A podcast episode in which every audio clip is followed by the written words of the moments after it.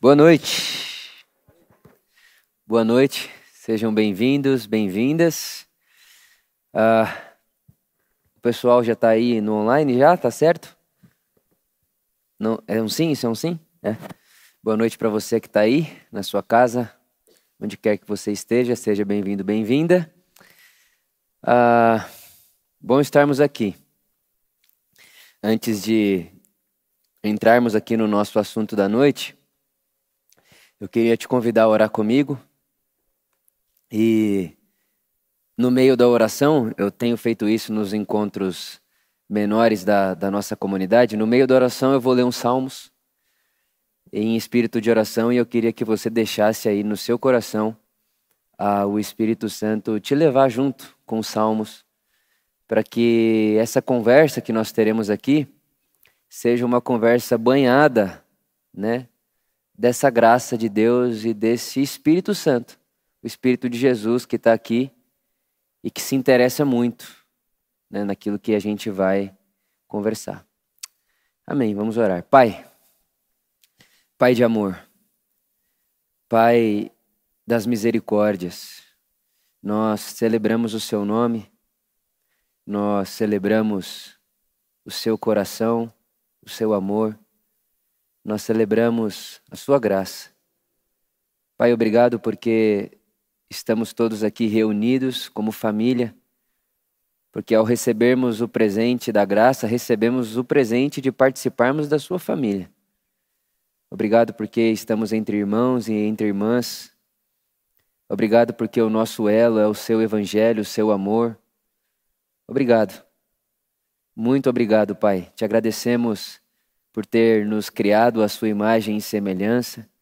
Te agradecemos por todas as dádivas da vida, pelas famílias que temos, pelas comidas que comemos, pelas roupas que vestimos. Pai, muito obrigado pelo país que nós moramos. Obrigado. Temos muito a te agradecer. E especialmente obrigado pelo seu amor enviado a nós na figura de Jesus, o nosso Senhor. Obrigado. Nós te agradecemos e nós Hoje à noite damos total liberdade, rendemos o nosso coração ao Teu Espírito, o Espírito que nos ensina sobre Jesus, o Espírito que ilumina todas as coisas, o Espírito que faz clara todas as coisas, o Espírito que vivifica todas as coisas. Que esse assunto que nós iremos conversar hoje à noite, Pai, seja recheado de amor e graça e de sabedoria. Obrigado.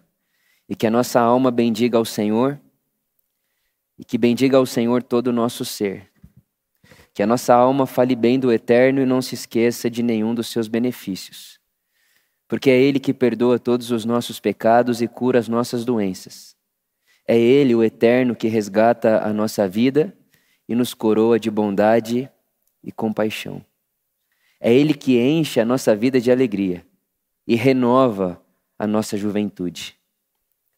É o Senhor, o Eterno, que faz justiça e defende a causa dos oprimidos. O Senhor, o Eterno Deus, Ele é compassivo e misericordioso, muito paciente e cheio de amor. Não acusa sem cessar, nem fica ressentido para sempre. Não nos trata conforme os nossos pecados, nem nos retribui conforme as nossas iniquidades. Pois como os céus se elevam acima da terra, assim é grande o seu amor.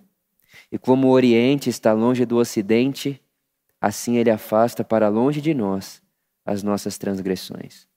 Como um pai tem compaixão de seus filhos, assim o Senhor tem compaixão de nós. Pois ele sabe do que somos formados, lembra-se de que somos pó. O seu amor leal é eterno estará sempre com a gente e a sua justiça estará com os filhos dos nossos filhos. Pai, muito obrigado, porque nós podemos falar bem do Senhor com a nossa alma, confiantes no seu amor. Te agradecemos. Amém. Amém. Amém. Uh, demos o nome desse encontro de hoje à noite de A Política de Jesus. A Política de Jesus. E eu começo com uma fala de Aristóteles, que diz que o ser humano ele é um animal político.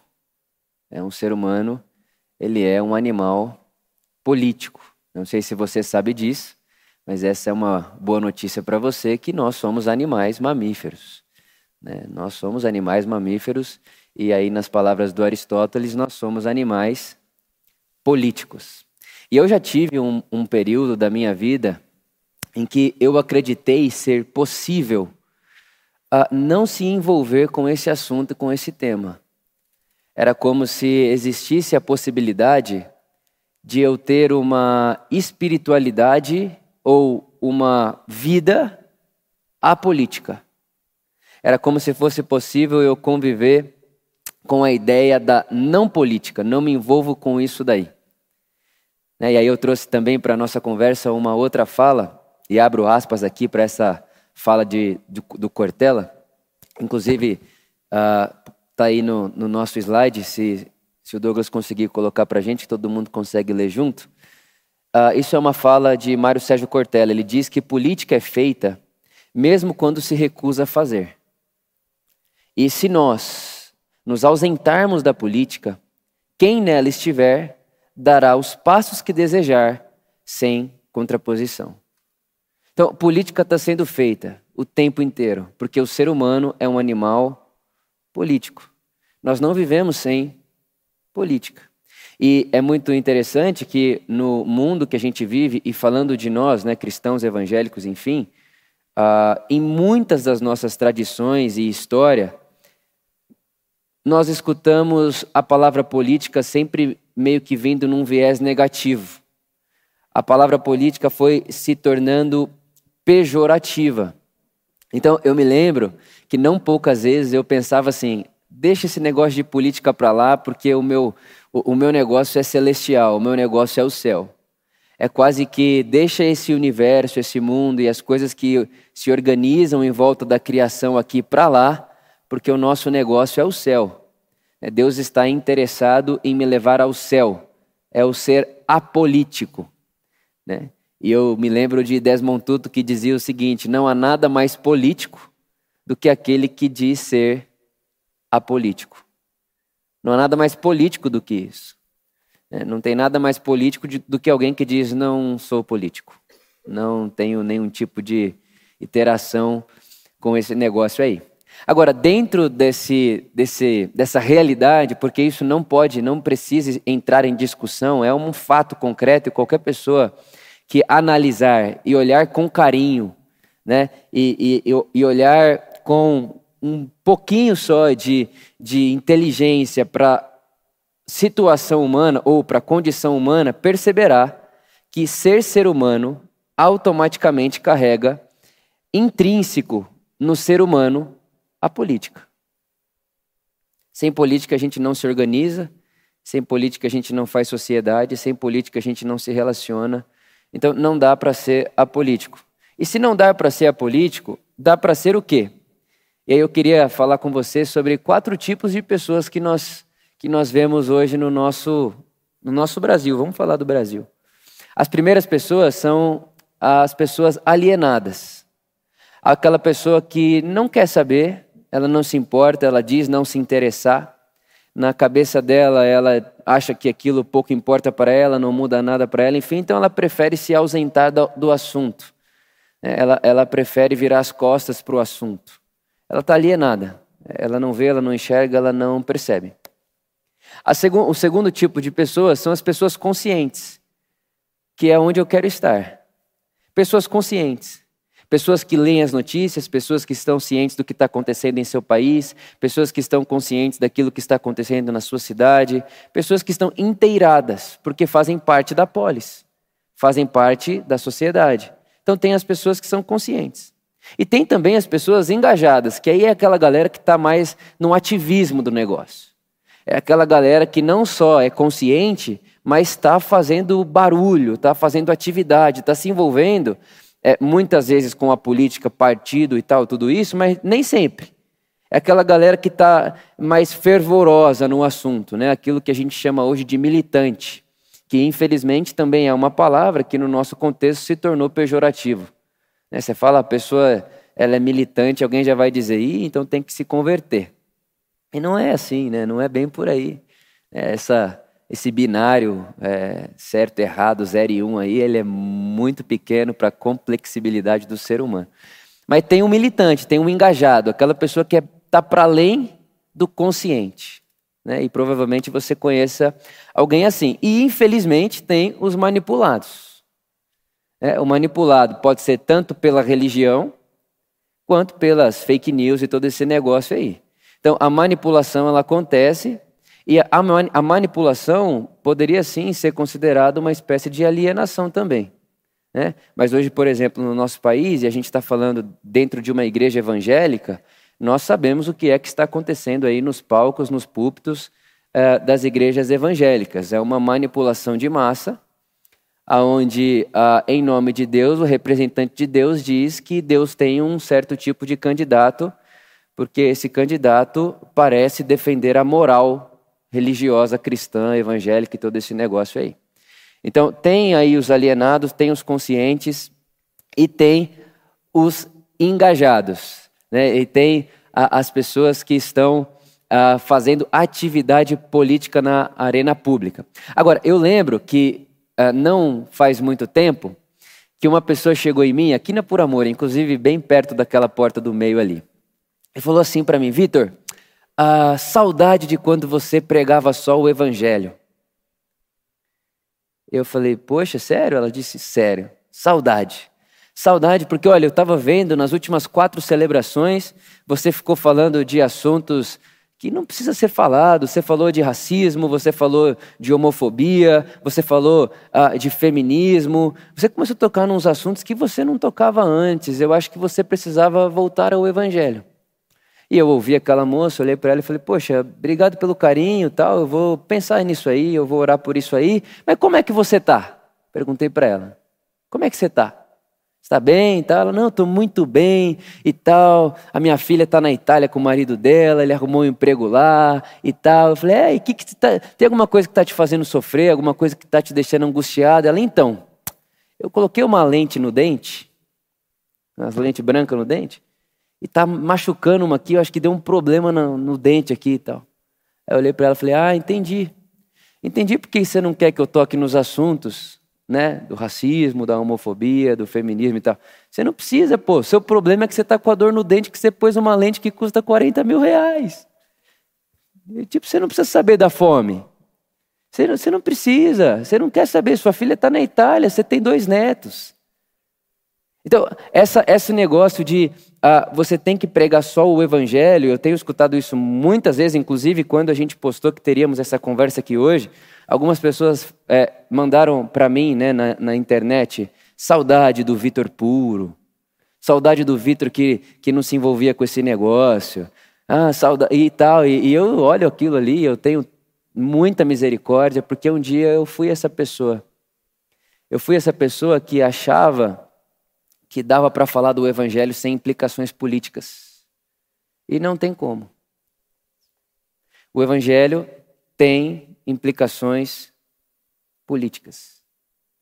O evangelho tem implicações políticas. E quando a gente vai ver isso historicamente, né, Jesus, o nosso Senhor, ele é condenado em duas instâncias. Jesus ele é condenado pela religião por blasfêmia, então Jesus blasfema contra Deus, por isso é condenado religiosamente. Mas Jesus também é condenado politicamente. Agora, quando você vai para o contexto histórico das coisas, a religião podia condenar alguém, mas não podia mandar matar alguém. Jesus é morto, condenado também pela religião, mas ele vai à cruz porque ele é condenado na instância política também. Inclusive, o que é que escrevem em cima da cruz de Jesus? Rei dos judeus. Jesus é morto politicamente por conspirar contra César, o imperador da época. Então, o evangelho, ele tem sim implicações políticas. Falar do evangelho, falar de Jesus, é também falar de um cara, de um ser humano que morreu politicamente. É também falar de um ser humano que, na sua época, no seu tempo, debaixo do governo opressor de Roma, foi morto. Nós sabemos que ah, ninguém mata Jesus, é Jesus que se entrega. Nós sabemos que o cordeiro está morto desde antes da fundação do mundo. Mas quando o ser humano Jesus pisa no nosso mundo, o poder que o mata é o, é o apóstolo Pedro em Atos capítulo 2. Vocês mataram o autor da vida. Vocês mataram o autor da vida. Vocês crucificaram Jesus. Em qual instância? Religiosa e política. Jesus morre nessas duas instâncias. E aí eu faço aqui um, um parênteses para falar dessa, dessa pessoa, Donald Crapebill. Ele escreveu o livro O Reino de Ponta Cabeça, né? que é um dos livros responsáveis uh, por bagunçar a minha estrutura até então a política. Ele, bagunçou completamente esse, esse, essa casa sob a areia que eu achava ser uma casa construída sob a rocha. E ele vai dizer para nós o seguinte: a frase está ali. Ah, de fato, qualquer evangelho sem os pés no chão não é o evangelho. Porque o amor de Deus pelo mundo produziu ação social. Na encarnação, Deus tem hábitos sociais. O espiritual se tornou social.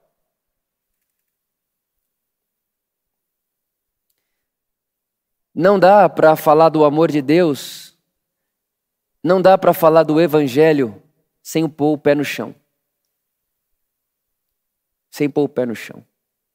Alguém dizer para mim que eu tenho que pregar o Evangelho, como quem diz, Vitor, prega o Evangelho e não toque em assuntos humanos, é o mesmo de dizer, Vitor, prega o Evangelho para os espíritos sem corpo, sem história, sem contexto, sem fome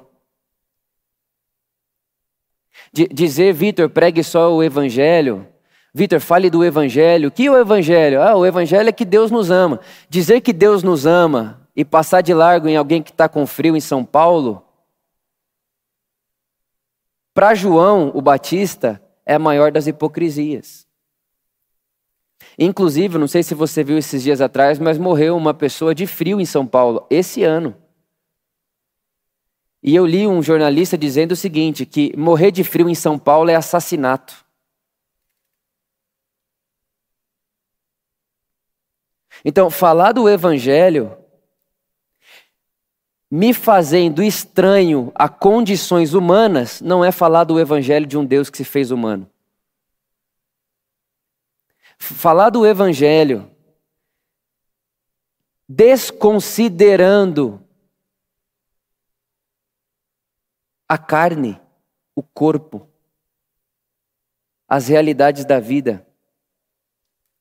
Não é falar do Evangelho de Jesus. É falar de um pseudo-evangelho, é falar de uma outra coisa. Então, falar do Evangelho traz em si, intrinsecamente, implicações políticas. Inclusive, Robson Cavalcante vai dizer isso, que não há nada mais político do que uma celebração de uma igreja. Porque a reunião da igreja é uma polis, é uma sociedade. Só que é uma sociedade completamente diferente do sistema mundo. É na igreja que deveria ser, tá? Então vamos falar aqui do que deveria ser.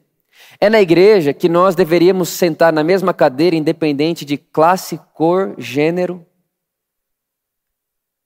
Porque é a igreja, o corpo de Cristo, que tem gente de toda tribo, raça e nação. É na igreja de Jesus que a pessoa que é da África, do Japão, dos Estados Unidos, da Europa ou indígena senta na mesma cadeira e tem o mesmo valor de significado. É na igreja de Jesus, é na igreja de Jesus, é no corpo de Jesus que nós vemos esse esse, esse, esse, esse vislumbre ou, ou essa imagem que diz para nós ser possível uma sociedade sem muros.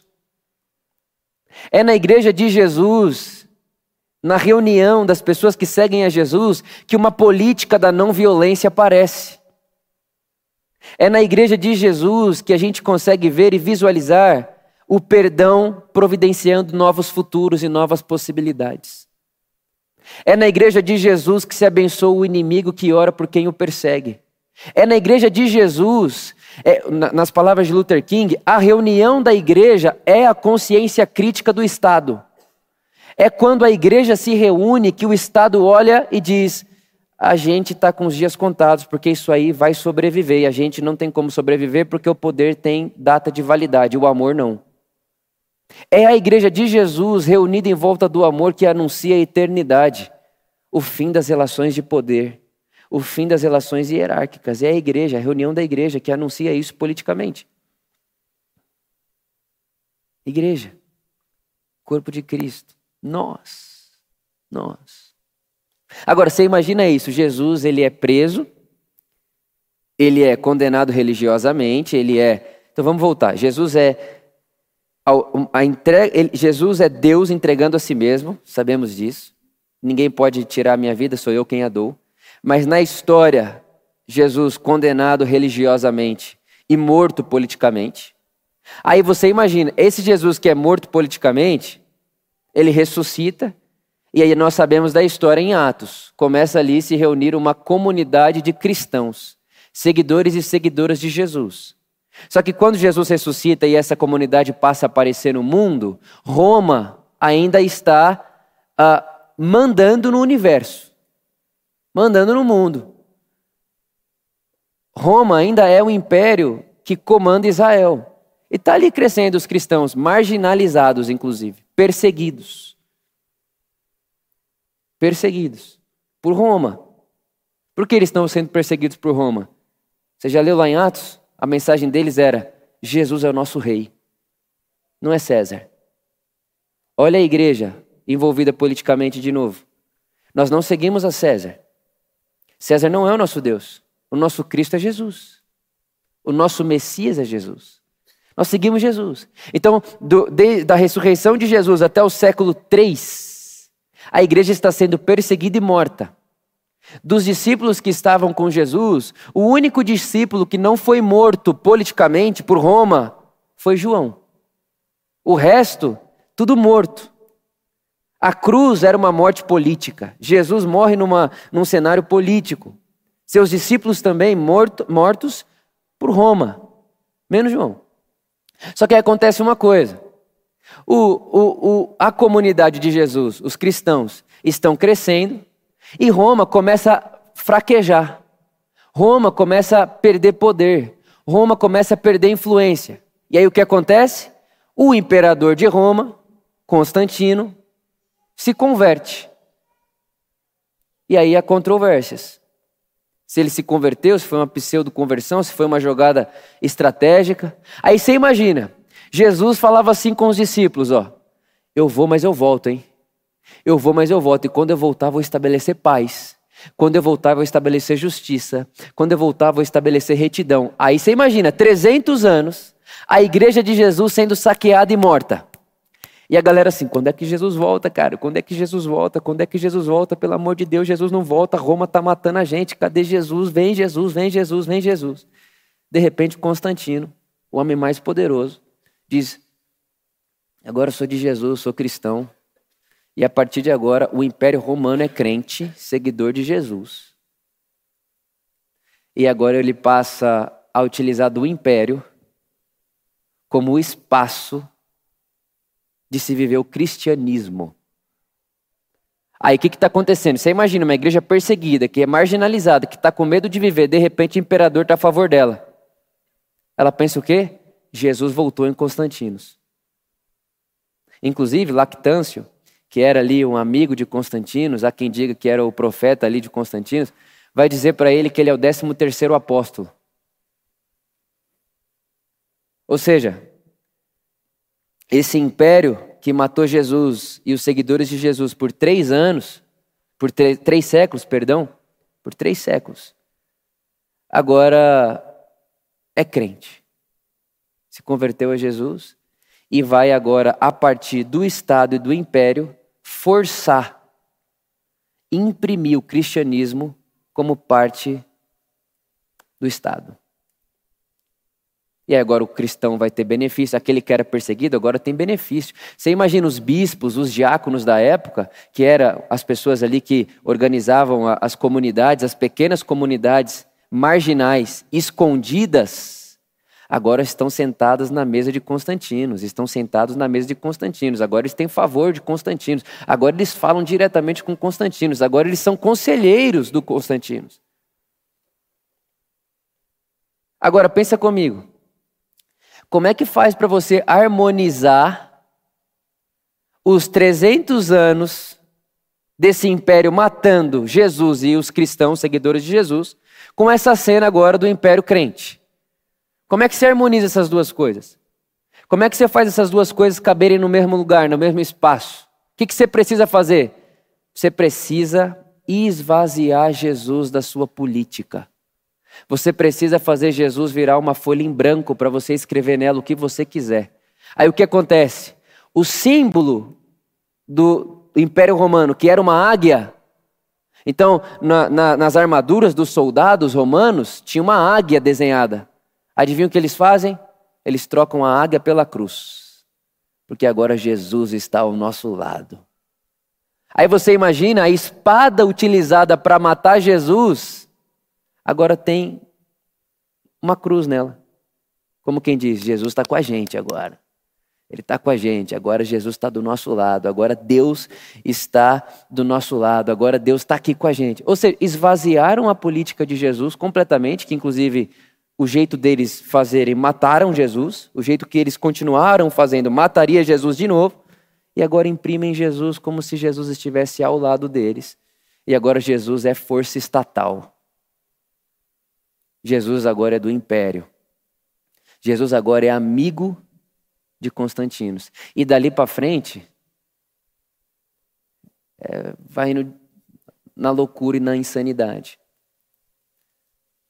A gente passa a validar a violência em nome de Deus.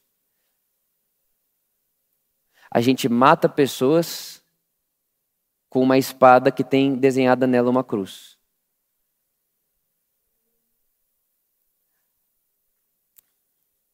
a gente faz o holocausto com Deus ao nosso lado. Um dos últimos presidentes dos Estados Unidos declarou uma guerra santa a um país islâmico. É uma guerra santa. E Deus está ao nosso lado. É quase como quem diz: vamos ver quem é maior, Jesus ou Alá. Deus está com a gente. Deus é do nosso país, esse nacionalismo, Deus está com a gente, Deus está no nosso negócio, Deus está na nossa espada, Deus está no nosso negócio aqui, Ele está com a gente, vamos ver quem vai ganhar esse negócio. A gente faz guerra santa. A gente mata em nome de um Deus que morreu. Percebe a confusão que isso tudo vai virando? Percebe a o anti-evangelho que vai nascendo a partir daí. Percebe como Jesus vai sendo esvaziado. Jesus que disse: ame o inimigo e ore por ele, não devolva o tapa, agora está matando islâmico numa guerra santa. E as pessoas estão olhando isso, falando: realmente, é verdade, Deus está aí nesse negócio, Deus está com esse povo, Deus está com esses soldados, Deus está com esse exército, Deus está com isso aí. Isso é tão estranho ao que significa ser igreja de Jesus que, historicamente, quando Jesus ressuscita e começa ali as comunidades aparecerem em torno ali de Jerusalém, todo esse negócio, o conselho na época era: olha, cristãos, não se alistem, não peguem em armas. Não peguem em armas, jamais. A gente não mata, a gente não mata, a gente é seguidor de Jesus. A gente é seguidor de Jesus. Gente não mata. De repente, a espada do imperador tem uma cruz desenhada e Jesus está completamente esvaziado da sua política de não violência, de doar a outra face, de amar o inimigo, de abençoar quem te persegue, de andar a segunda milha. e de um Deus que faz o seu sol nascer sobre bons e maus. A política de Jesus completamente esvaziada, e agora se usa de Jesus e do nome de Jesus para o meu projeto político, para os meus desejos. Pensa só, eu não preciso ser Deus. Eu só preciso que Deus esteja do meu lado e você acredite que Ele está do meu lado. Se você acreditar que Deus está do meu lado, você vai me ouvir como quem ouve o próprio Deus. Foi isso daí que foi acontecendo. Agora, o que a gente quer falar aqui hoje, né, tudo isso, ah, para dar um, um contexto para a nossa conversa, que é, tá, então, se Jesus foi esvaziado, e se Jesus se tornou essa carta branca e essa folha em branco, escreveram tudo isso em Jesus, perdemos de vista as políticas de Jesus. Qual é então a política de Jesus? Qual é a política de Jesus? Qual que é a prática política de Jesus? O reino de Deus. O reino de Deus é a prática política de Jesus. E quando a gente olha para o reino de Deus, que é o jeito de Deus ser, que é o, o, lugar onde a vontade de Deus, esse Deus que é amor e que é revelado a nós, como sendo todo o amor, o jeito desse Deus fazer e ser e fazer polis, políticas e sociedades, o que é que a gente encontra? E a primeira coisa que eu coloquei aqui para a gente conversar é que o reino de Deus, na política de Jesus, a gente fala em termos de comunidade. O reino de Deus é um reino comunitário. O reino de Deus é um reino de comunidade. Em contrapartida, né, fizemos até ali uma, uma tabelinha para a gente uh, conseguir assimilar melhor isso daí. Enquanto o reino de Deus ele é comunitário, esse Jesus despolitizado, esvaziado socialmente, esse Jesus do cristianismo, ele é individual. Ele quer salvar você do inferno. Ele quer salvar sua alma do inferno. Ele quer levar você para o céu. Repara, se esvaziou o senso comunitário da mensagem de Jesus, porque ele quer salvar você. Quantos aqui já não ouviram essa história de que a salvação é individual? Não há, não há, não há aonde sustentar isso daí. Porque o convite do Evangelho o anúncio do Evangelho, a boa notícia do Evangelho é como Deus está redimindo, restaurando todas as coisas. Essa é a salvação do Evangelho. Tudo está convergindo em Cristo Jesus. Essa é a salvação do Evangelho. A boa notícia é Cristo em nós, esperança da glória. A boa notícia é o Espírito de Deus sobre toda a carne, toda a carne, não sobre todo ser humano, sobre tudo que há. Essa é a boa notícia do Evangelho. É como Deus está levando tudo de volta. É como Deus está colocando tudo em ordem. Tudo. Não é uma salvação individual. Ela está no caminho, mas não é isso. Então, esse Jesus despolitizado, ele diz para você assim: Eu quero salvar você. O Jesus do reino de Deus que tem uma política, ele diz: Somos nós. A gente. Ele é da comunidade. Ele fala no plural. Quando ele vai ensinar os seus seguidores, os seus discípulos a orar, ele diz Pai Nosso. Quando forem orar, Pai Nosso, não é meu Pai. Não, não ore me perdoe, ore nos perdoe. Não ore me dê o pão da minha casa, ore o pão nosso de cada dia dai-nos hoje. É um Jesus da comunidade. É um Jesus plural. É um Jesus do nós. Uma outra realidade do reino de Deus, a política de Jesus, é que é um reino engajado, ele está engajado, ele está inserido. Enquanto o, o, Jesus despolitizado, esvaziado socialmente, ele é platônico. O que, que é isso? Ele é desse negócio aí, assim, você vai lá para o céu, lá em cima, não importa muito o que acontece aqui, come o que você quiser, acaba com o planeta, não precisa cuidar da água, não precisa cuidar da, da, da, das árvores, não precisa cuidar de nada, não cuida de nada. Cuida da sua salvação. E sabe como é que você cuida da sua salvação? Se você é solteiro, não transa. Se você é casado, não adultera. E não bebe muito. Ou se quiser garantir a salvação, não beba nada, nem um pouquinho de álcool. E vá ao céu.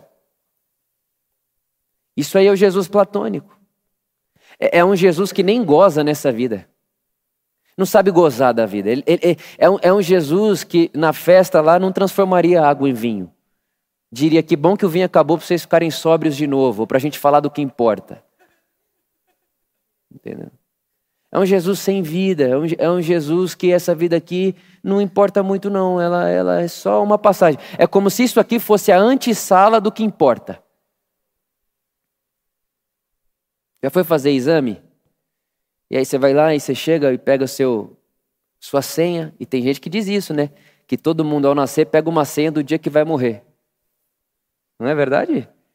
E não importa, a hora que chegar a sua hora, se vai cair uma tinta na sua cabeça, você vai tropeçar, bater a cabeça, se vai ser de moto, se vai ser. Não importa como for, vai ser de. Ou de Covid, né? O Covid também é. O dia que chegou a senha, você pegou o Covid, acabou. Deus vai usar o Covid para te levar embora, porque chegou a sua hora da senha e dê graças a Deus, porque aqui é só a antessala do que importa. Isso aí é esse Jesus platônico, despolitizado, visto fora de uma história. É um Jesus que tem o que dizer aos fantasmas, mas não tem o que dizer a quem tem fome, sede e frio.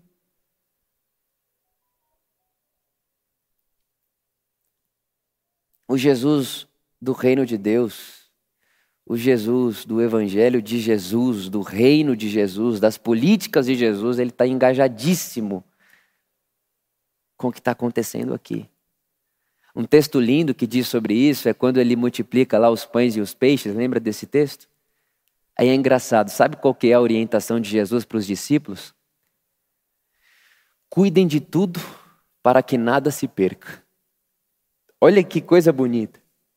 Jesus está vendo aquele negócio acontecendo, aquela coisa maravilhosa que e ele diz para os discípulos: cuida de tudo, para que não fique nada pelo caminho, porque tudo importa. Importa, importa muito.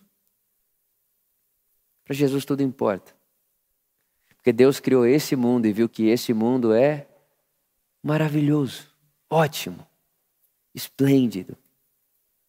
Ele está engajado com esse mundo.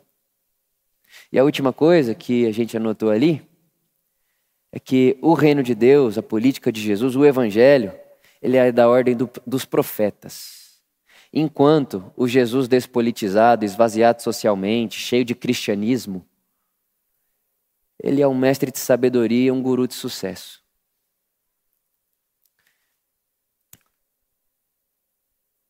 O Jesus despolitizado, ele quer que você seja feliz só. Seja feliz à custa do que for.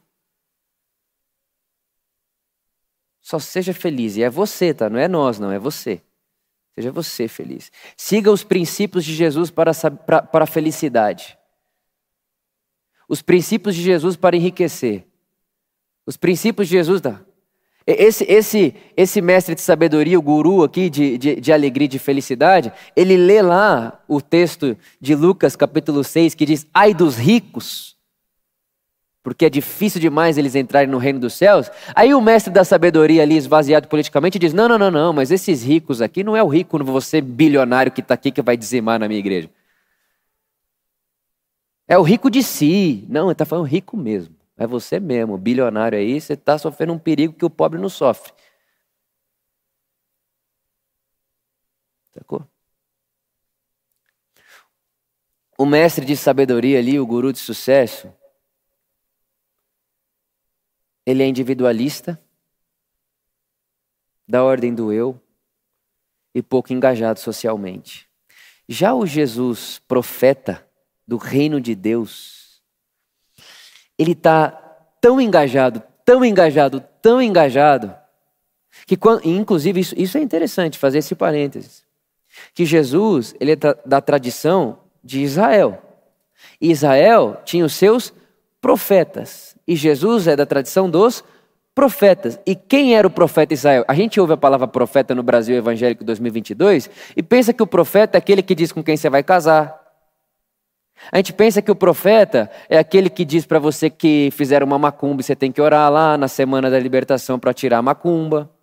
Nossa, eu fui lá e tinha um profeta lá que fala o CPF, o RG. Não tem nada disso nos profetas bíblicos. Os profetas bíblicos, eles estão preocupados com a justiça. Justiça, inclusive. Eu deixei salvo aqui alguns textos para ler para vocês. Isso aqui é Bíblia, tá? Isso aqui é Bíblia. Olha só isso. Jeremias 22, verso 3. Assim diz o Senhor: exerçam o juízo e a justiça. Livrai o oprimido da mão do opressor. Não façam mal ou violência ao estrangeiro, nem ao órfão, nem à viúva. Isso é um profeta bíblico. O profeta bíblico tá, ele está interessado na justiça. Ele está dizendo: não oprima as pessoas, não exclua o estrangeiro, não mate as pessoas. É isso que ele está dizendo. Olha o outro aqui, ó. Maldito todo aquele que perverter o direito do estrangeiro, do órfão e da viúva. É com isso que o profeta bíblico está preocupado. Jesus é dessa ordem aqui, ó. Aprendei a fazer o bem, busque a justiça, acabe com a opressão, faça justiça ao órfão e defenda a causa da viúva. Isso é um profeta bíblico. Esse, esse, é, esse é, um, é, é daqui que vem Jesus. É daqui que Jesus aparece. Essa é a tradição de Jesus. Ele está preocupado com isso. Ele está engajado com isso. Está interessado com isso. Ele não está querendo saber se quem que é o cara que eu vou profetizar aqui, você vai casar com ele, Deus está te livrando disso. Ele não está fazendo isso, irmãos. Isso aí é o evangeliquismo moderno, cujo pai é Constantinos. Jesus é da ordem do evangelho. Esse negócio, ó, o cristianismo, inclusive o ismo, é sistema. Até o século III nem existia essa palavra. Era o povo do caminho, o povo do evangelho. É quando o Constantino, vira sistema cristianismo, é o sistema cristão. E que sistema que pode ter um tipo de gente que tem que seguir como o vento? Então tudo foi se pervertendo. E aí esse Jesus que é da ordem dos profetas, que denuncia a injustiça, se torna um guru. Um mestre de sabedoria. Que só quer que eu fique bem e o que importa sou eu. Eu quase que sou o Deus dele. Entendeu?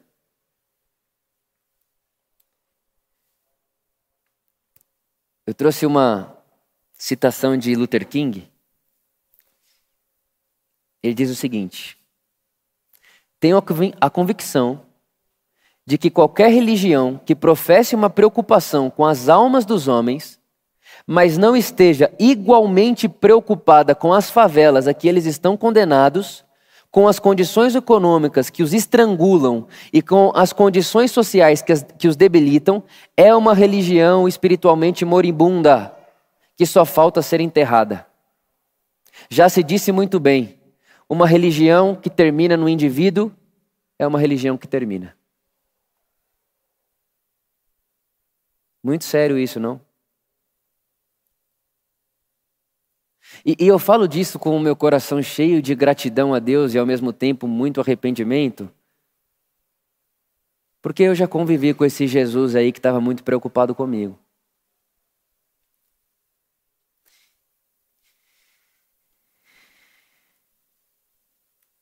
E eu tenho muita vergonha de muita coisa que eu já fiz e falei.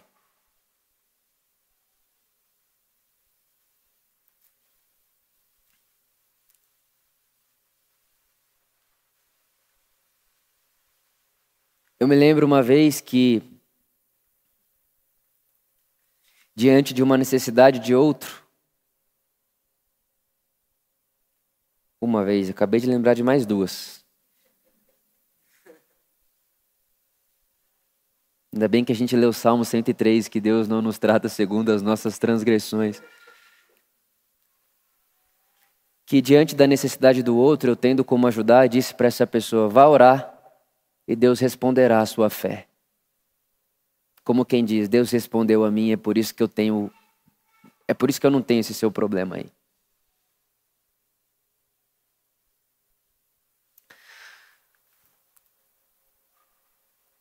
Agora, dito tudo isso, né?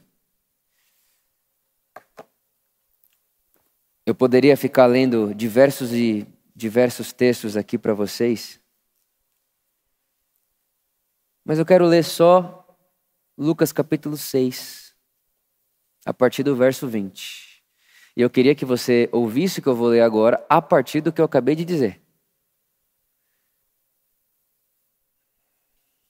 Jesus, filho da história, judeu, falando para judeus, oprimido por Roma.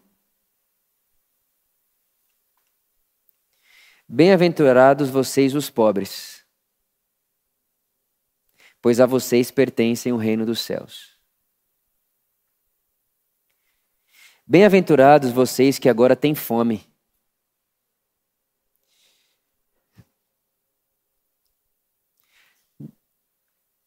Eu nunca vou, historicamente falando, eu nunca saberei o que significa isso aqui. A vez que eu mais passei fome na vida foi uma vez que eu estava numa viagem missionária e fizeram uma galinhada caipira. E aconteceu que quando a gente saiu para pregar o evangelho, tinham três galinhas no quintal.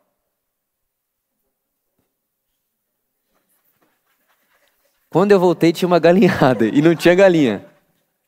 Eu me escondi para não comer. E fiquei com muita fome. E é engraçado que aí uma pessoa que conta sobre sua fome nessa perspectiva, querer dizer para o outro assim: prega só o evangelho. Irmão, é na boa mesmo. Se, ó, se eu não tivesse encontrado isso aqui que eu estou falando com vocês agora, há quatro anos atrás, três anos atrás, quatro, eu estaria mais rico, me enriquecendo mais e com muito menos BO nas costas.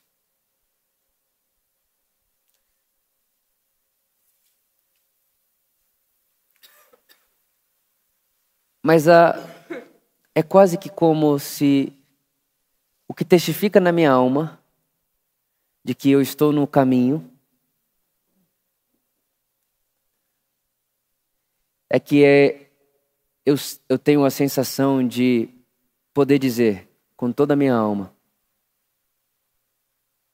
que aquele que perde a sua vida por amor de mim a encontra a encontra.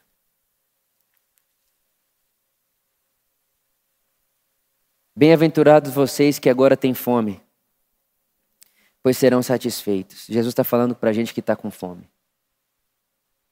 Bem-aventurados vocês que agora choram. Jesus está falando com pessoas que, pensa nisso, você que tem esposa aqui. Chega um soldado romano na sua casa e estupra sua esposa e você não tem o que dizer e o que fazer. E ele faz isso porque a esposa dele está lá em Roma e ele precisa aliviar o tesão dele. Ele pega a sua esposa porque ele tem o direito de fazer isso e você olha ele fazendo com ela o que, o que ele quiser e você não pode fazer nada. Imagine você, mulher, convivendo com isso aí.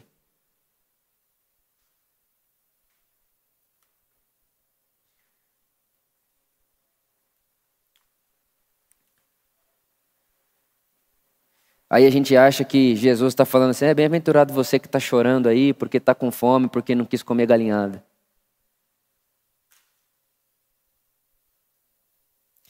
É um esvaziamento histórico de Jesus e uma individualização da fé absurda e que gera muitas outras dificuldades no meio do caminho dessa crença aí. Bem-aventurados vocês que agora choram, pois haverão de rir. Bem-aventurados serão vocês quando os odiarem, expulsarem, insultarem e eliminarem o nome de vocês como sendo mal por causa do Filho do Homem. Se alegrem nesse dia, pois grande é a recompensa de vocês no céu. Mas ai de vocês, os ricos. É a hora que eu mais me enxergo no texto. Porque num Brasil, onde mais de 80% da população, 80, vivem com um salário mínimo,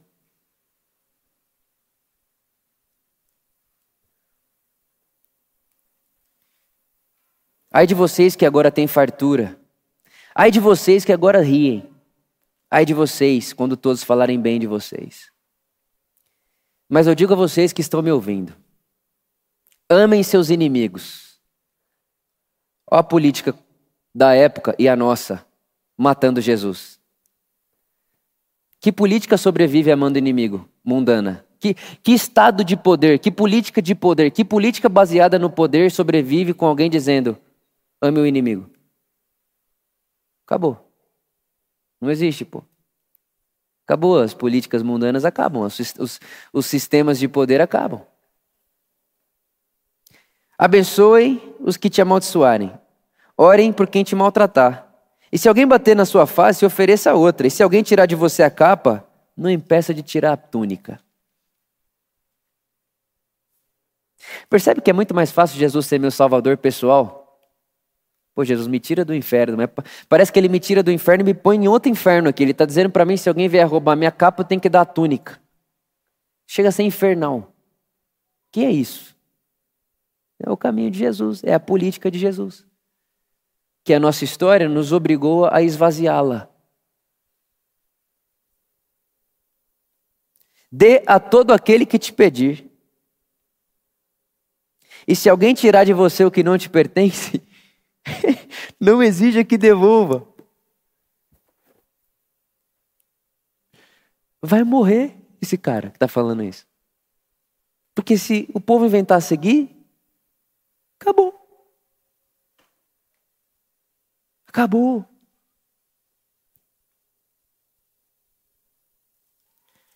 Aí agora ele vai acabar com a religião, tá? Então aqui ele já acabou com a política, baseada no poder, na vingança, na violência. E agora ele vai acabar com a religião. Que mérito vocês terão se amarem os que vos amam? E que mérito terão se fizerem um bem aqueles que são bons para vocês? Que mérito terão se emprestarem a pessoas que te vão te devolver? Amem, porém, seus inimigos e façam-lhes o bem e emprestem a ele, sem esperar nada em troca. Então, vocês serão filhos do Altíssimo. Porque ele é bondoso para os ingratos e maus. Acabou a religião. Porque a religião precisa de um sistema sacrificial que dita benefícios, obediências e benefícios, e maldições para a desobediência. Se não tem um sistema de sacrifício de obediência e recompensa, não tem religião. Se Deus abençoa bons e maus, ingratos e gratos, não tem por que ser grato. Acabou a religião. Vai morrer esse cara aqui. E de fato ele vai morrer. Então, essa. essa ele continua, né? Não julgue e tal. Ele vai... Insuportável. Jesus. insuportável, coça os ouvidos. Jesus.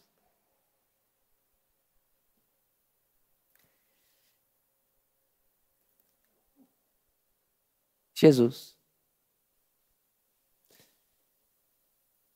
Nosso Senhor. E agora eu complico de vez. Que Jesus, nosso Senhor, disse que Muitas pessoas chegarão nele naquele dia e saberão o seu nome. E dirão, inclusive, que expulsaram demônios em seu nome, que curaram enfermos em seu nome. E ele vai dizer a essas pessoas: Eu nunca conheci vocês.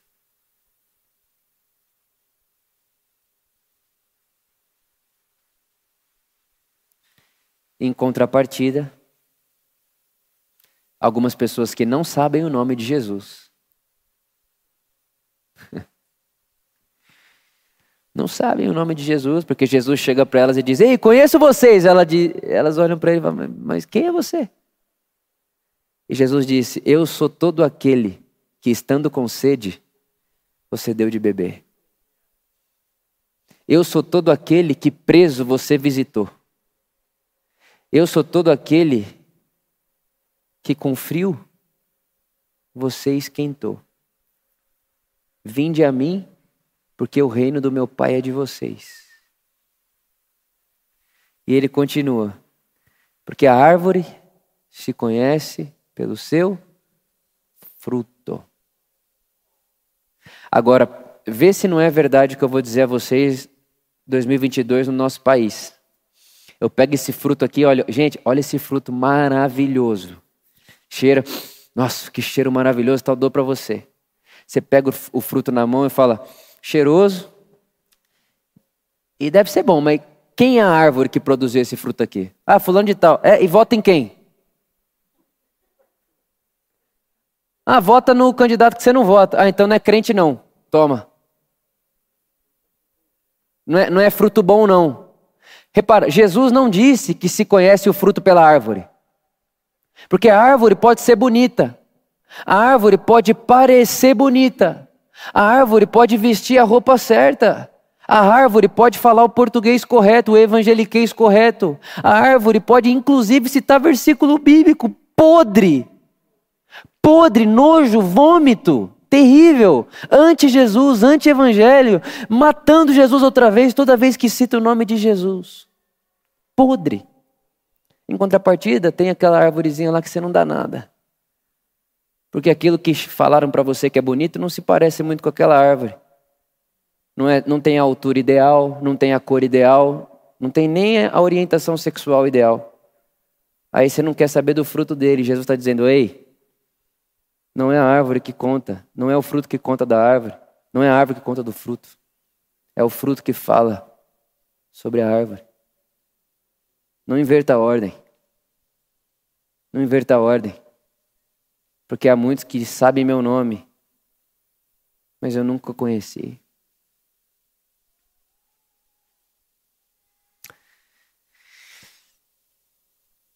Dito tudo isso, né, 2022 e agora? Né? Dito tudo isso, 2022 e agora? Uh, eu acho que a primeira coisa que deve ser dita 2022 e agora, né? É que dá para votar, preste atenção no que eu vou dizer, tá? Dá para votar em qualquer pessoa. Em qualquer pessoa. Alienado, consciente, engajado ou manipulado. Ouviu o que eu disse? Dá para votar. Tem muita gente que vai votar no Lula alienado. Tem muita gente que vai votar no Bolsonaro alienado.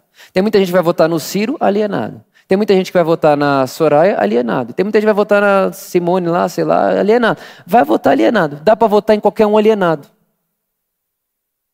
Dá. Dá para votar em qualquer um manipulado. E dá para votar em qualquer um consciente. Agora, o que a gente precisa fazer, como seguidor de Jesus, é colocar um óculos das políticas de Jesus e traduzir as políticas de Jesus o mais perto possível que a gente conseguir. É isso aí. Não podemos esvaziar Jesus das suas políticas. Não podemos. Não podemos. E não importa quem é o candidato, se é Lula ou Bolsonaro, se usar o nome de Deus, a gente tem que denunciar sim. Muito. Muito. Não importa. E se for um dia um, um, um, presidente muito cristão, muito cristão, um cara cristão, não se usa o nome de Deus para governar a partir de Brasília. O trono de Jesus não está em Brasília, o trono de Deus no Brasil não está em Brasília. O trono de Deus sempre será a cruz. A cruz é o símbolo do governo de Deus. E eu vou dizer uma coisa para você: se a cruz é colocada num centro, no centro de um governo humano, esse país acaba, não funciona. A cruz, como origem política, não funciona no sistema do mundo, não funciona. Pensa um país que vai abençoar inimigo, que vai acolher todo estrangeiro e que não vai separar ninguém, que não vai segregar ninguém, e que que, que é isso aí? Vai acabar, pô, vão invadir aqui e vão pegar para eles. Entendeu? Não funciona. Por isso que o reino de Deus, as políticas de Jesus,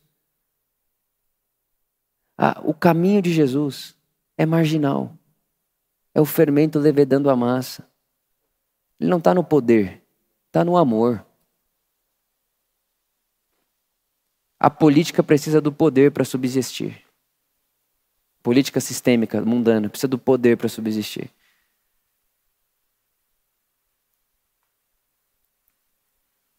O caminho de Jesus não. Porque o caminho de Jesus é alguém que, tendo todo o poder, esvaziou-se de seu poder e se entregou morreu. É o ápice da sua política, se entregar por amor.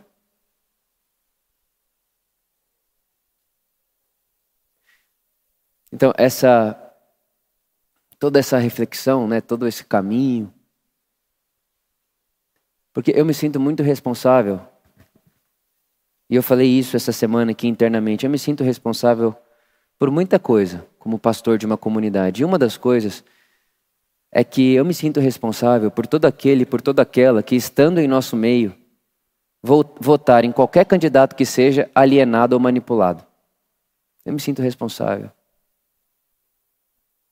Agora, fico muito feliz em saber, inclusive isso vale muito a pena dizer para vocês, se tiver hoje uma eleição para eleger o presidente do nosso país, no núcleo mais íntimo da Por Amor, a equipe pastoral mais íntima, eu não sei quem ganha.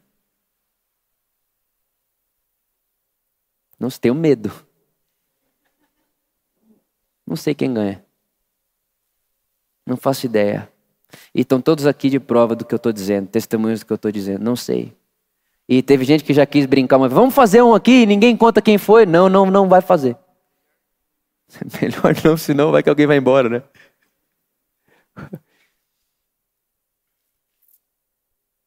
Não sei. Porque eu acredito nisso. Que a comunidade de Jesus é a comunidade de Jesus. E que tem gente que vai votar em qualquer um dos candidatos honestamente. O que eu desejo é que tenha o menos possível de pessoas alienadas e manipuladas. Sejamos eleitores e eleitoras honestos, conscientes. E 2022 e agora, eu falaria essas duas coisas que acabei de dizer. E por último, nós precisamos ser um povo, como seguidor de Jesus, que acredita na liberdade de expressão, no, no, na democracia e no Estado de Direito. O que significa isso? E, e, né, e, tem esse negócio de que a democracia é quase vista como a maioria que vencer, ponto final, né?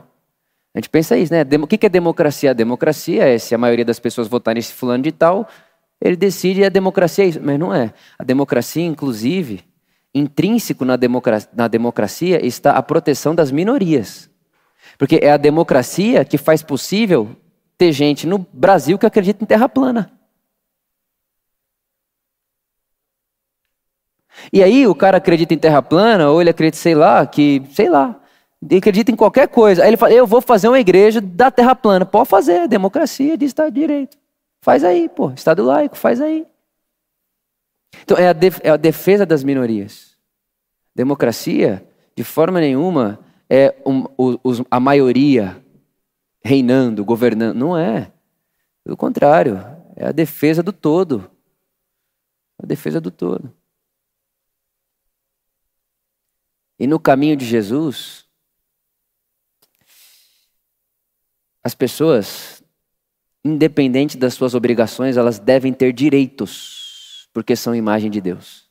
Todo ser humano é criado à imagem de Deus e independente se ela fez ou não sua obrigação, ela tem direitos de ser humano por ter em si imagem de Deus, não importa quem seja.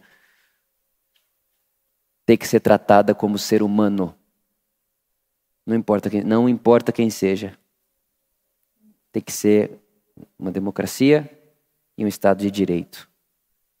O direito que antecede a obrigação. Isso aí está no caminho de Jesus. Tratar o outro como gente, como irmão, como pessoa. E, em última instância, tratar o outro como quem sabe que ao tratar o outro, trata o próprio Jesus, porque Jesus disse que naquele dia ele vai dizer: Eu estava naquela pessoa lá e você me tratou bem nela.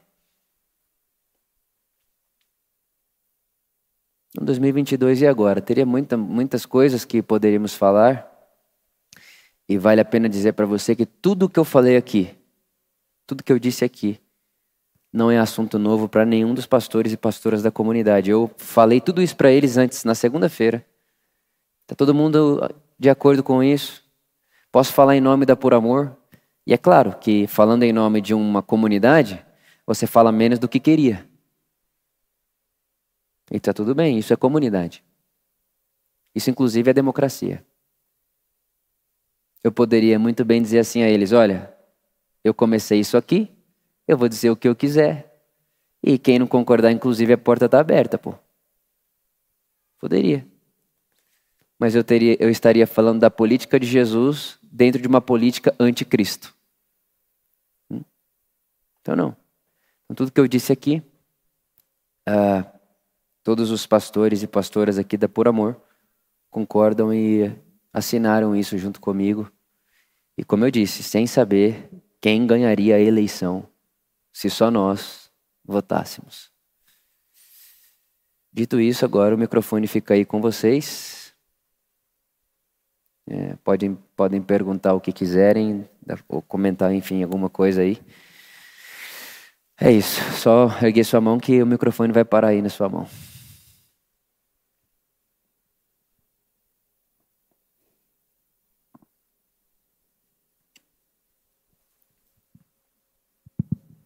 Beleza. É, eu tinha algumas perguntas, você falou bastante, então eu vou tentar falar que mais me atinge. Como que eu, como cristão, consigo é, continuar me dizendo cristão, continuar sendo cristão na igreja evangélica brasileira que está corrompida, está politizada, está, não sei a palavra certa, está dizendo o político em nome de Deus. Acho uhum. que essa é a coisa que mais incomoda. Como uhum. se a vontade política de uma parte da igreja uhum. virou a vontade de Deus e não a vontade política dela. É, como que eu continuo me dizendo cristão? Porque nessas horas eu me desanimo muito quando eu vou num culto, eu vejo o pastor lá falando Deus disse isso, porque Deus tem essa vontade e não a vontade dele em si. E aí eu saio da igreja, vou para minha faculdade e aí os, as pessoas veem que eu sou cristão e falam: Nossa, você pensa isso também? Eu falo, não, não é isso, só que é o que faz barulho, né? É, é normal a sociedade só pensar isso porque é só o que ela vê, porque é o que faz barulho.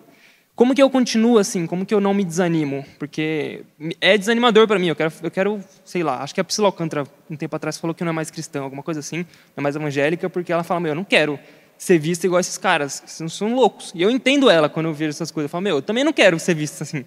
Mas eu sou cristão e eles também são. E aí a sociedade olha para mim e fala, é, você é cristão e eles também são, então vocês são a mesma coisa. Como que eu não me desanimo? Essa é a minha pergunta resumindo tudo, como eu não desanimo disso. É, você imagina eu que tenho que falar que sou pastor.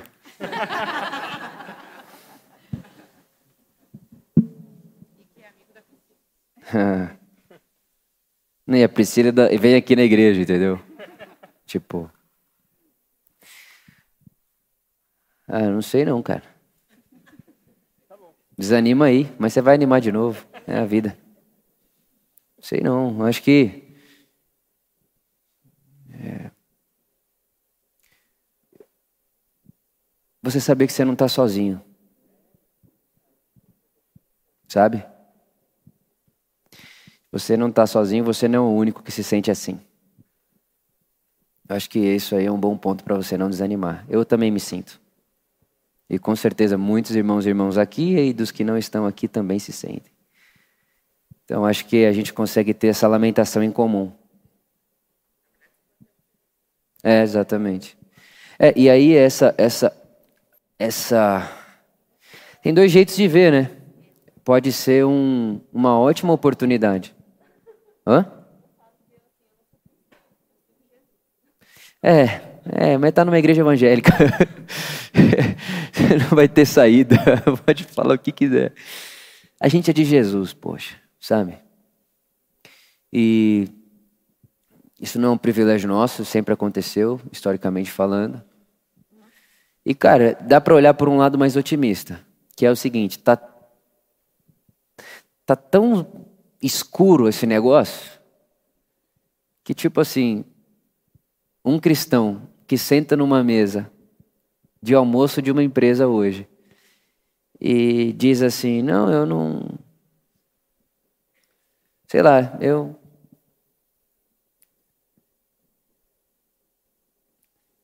Eu não sou homofóbico, não. Pelo contrário.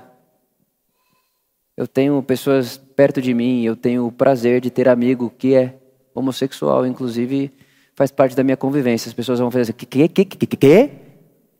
O que era para ser só a vida normal de uma pessoa que segue Jesus. Não dá para olhar por esse lado. Às vezes. É. Não sei não. Vai passar essa fase, né? Aí vai vir outra. Tem uma comentar também um pouco porque eu estava pensando muito nesses dias e aí eu vi uma publicação do Leonardo Gonçalves, ele é cristão, né? Acho que eu estou confundindo não, mas uma postagem dele que ele estava comentando um pouco sobre isso, me ajudou bastante, pelo menos. Que ele dizia: é, você que é cristão, não se desanime, não saia. Eu falei: como é que eu não vou desanimar? É, e aí ele fala umas coisas lá, que isso é uma fase que vai passar, e quando a fase passar, a gente vai precisar desses cristãos animados que ficaram tristes para reconstruir a igreja, que está toda quebrada. E aí ele cita Primeira Reis, Segunda Reis, de Elias. Que Elias, quando está desanimado, ele fala com Deus e Deus fala, olha, você não está sozinho. Existem mais Tem sete mil, mil lá é que estão com você ainda. Acho é isso aí.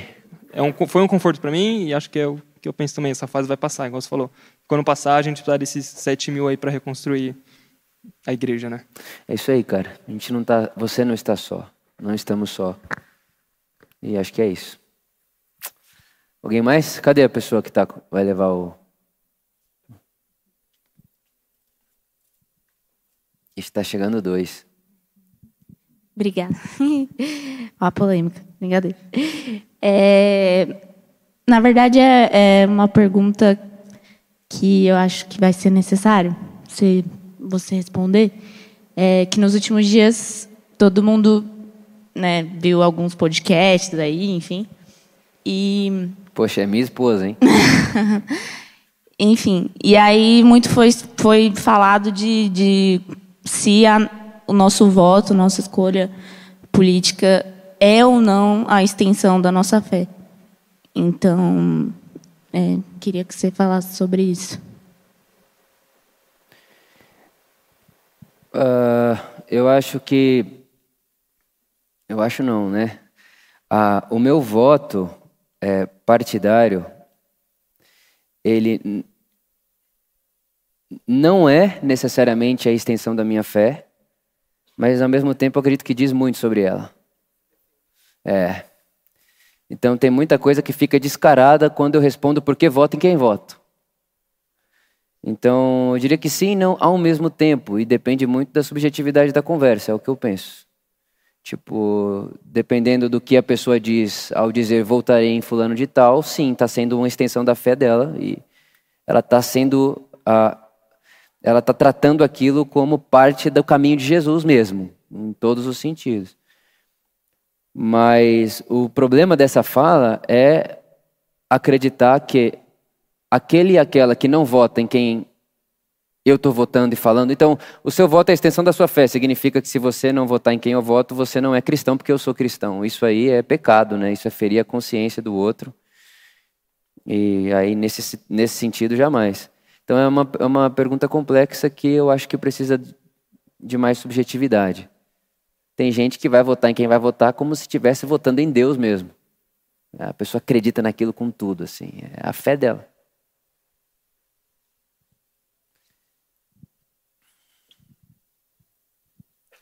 Boa noite, meu nome é Alexandre. É, agora em julho, eu estava em Roma, num encontro de empreendedores cristãos. E aí teve várias palestras. Uma das palestras me tocou muito forte porque fala muito sobre capitalismo e socialismo. O capitalismo, claro que ele vem para poder, é o que nós vivemos na nossa cultura, mas a forma de que está construindo esse capitalismo cada vez mais egocêntrico, cada vez mais individualizado, ele faz com que o mundo se torne cada vez olhando para o lado socialista. Apesar que o, o, o lado socialista é muito, apesar que o lado socialista ele é muito radical, muito é, é, é, é partidário, vamos falar desse jeito. E aí eu fico assim, tá bom. O que, que, podemos ser diferente nesse capitalismo? É porque talvez a contribuição correndo de Deus não está acontecendo. É porque está olhando para o individualismo. Como que nós, como empreendedores, vivemos mais esse reino para poder que um possa contribuir com o outro? E aí eu começo a chegar no dia 2 de outubro e falo assim, e na prática? Pra, o que, qual que é o caminho que nós vamos estar contribuindo realmente um com o outro ou realmente sendo manipulado com essa mídia que nos leva a tomar, não ter direção. Essa é a minha dúvida que eu fico assim, entendeu? Porque nós vamos ter que se posicionar. E aí, muitas vezes, as pessoas falam: não, não vamos nos posicionar, igual você nos colocou. Vamos votar todo mundo em branco. Mas será que se votar em branco é o pior? Você também está se posicionando quando você vota em branco. É, isso com certeza. Né? A neutralidade é a continuidade. Não existe neutro. Não há neutralidade. É melhor dizer: não me envolvo. Mas neutro não existe. É complexo demais. É. Então, e nós como cristão, e na prática? Qual o caminho? Qual é a luz como os cristãos que somos? Porque eu concordo que não tem que fazer uma campanha política dentro da igreja, muito menos fazer uma votação para saber qual seria a posição da igreja, entendeu? Uhum. Mas fica uma neutralidade tão grande que traz um, um ambiente instável, sabe? Então, aí, aí eu diria assim, a primeira coisa é que a perto do caminho de Jesus, o socialismo, o capitalismo é brincadeira de criança. O caminho de Jesus é infinitamente mais radical que tudo isso aí. E aí é a hora que o quê? Eu penso que o nosso papel como igreja é iluminar as consciências com a pregação do evangelho. E o voto é livre. A consciência é livre. Como é que você vai sintetizar isso daí no dia 2 de outubro? É livre. E aí que eu penso que é fazer isso consciente e honestamente, independente de qual seja o voto. Penso que esse é o meu papel, o nosso papel como comunidade: conscientizar, iluminar e o voto é livre. Estamos num país democrático, o voto é livre e inclusive secreto, né? Então é é isso, não tem essa essa não tem. E aí que eu e é aquilo, né? A, a, a religião e a política elas não estão separadas em, de maneira nenhuma, porque, como dissemos aqui várias vezes, o evangelho tem implicações políticas, mas não é partidária. É política, é diferente. Então Deus tem política, Deus não tem partido. Né? É, e aí é isso daí, tipo, vai fazer várias perguntas. No caminho de Jesus, o que é prioritário? Né? Qual que é a prioridade um do caminho de Jesus? E eu vou fazendo sínteses, e vou respondendo perguntas, e vou tentando encontrar uh, um caminho aí que facilite essa minha escolha. Penso isso aí. É só uma orientação, Vitor. A partir de agora, a próxima pergunta vai ter um timer de um minuto aqui para quem está perguntando, para que a gente pudesse dar oportunidades para outras mais pessoas perguntarem. Hum. Ok? Então, aqui, irmão, fica à vontade. Prazer, me chamo Luiz. Boa noite a todos. Já escolheu bem, torce para um bom time.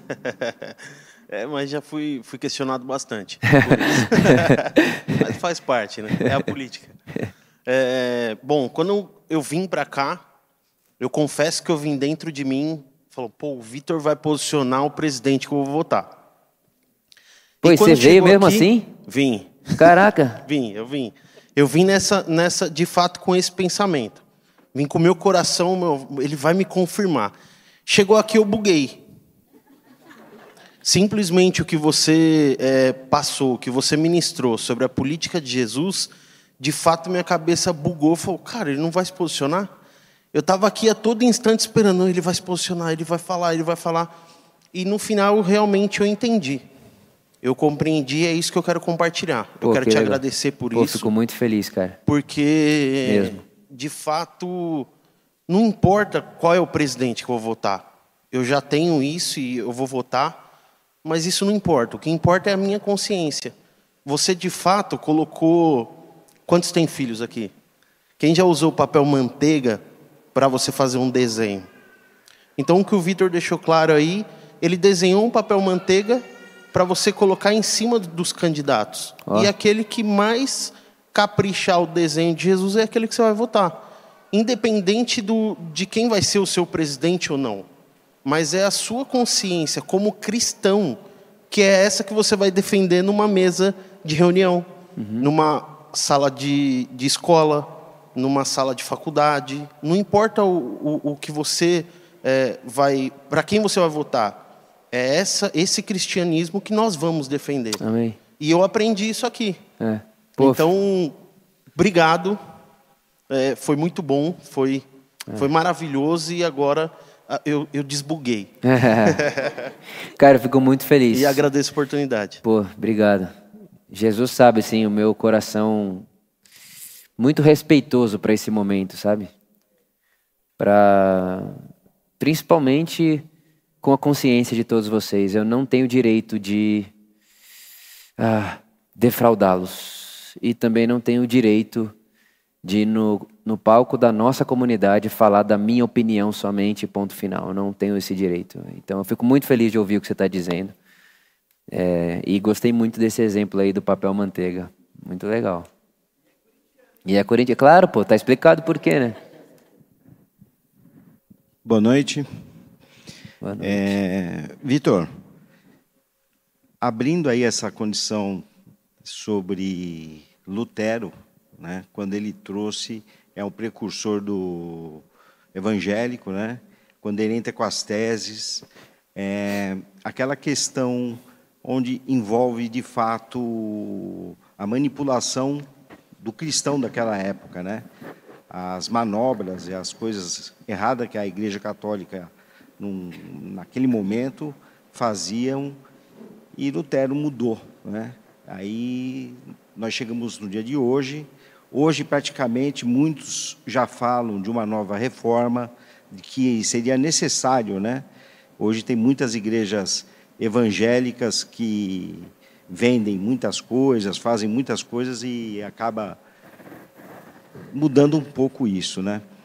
A questão política mesmo, de se ver essa, essa parte, o que é melhor, é, sim, de ter o direito de cada um escolher, é uma opção de cada um, mas existe aquele alguns pensamentos, né, que a gente vem aí no desbravar de tempos, né, nos últimos 30 anos, desde o tempo de Fernando Henrique Cardoso, tá, que foi um precursor e dentro da política mesmo, falando da política, ele era um cara que de primeiro era de direita e depois, com o tempo, ele se tornou o pai do socialismo, né?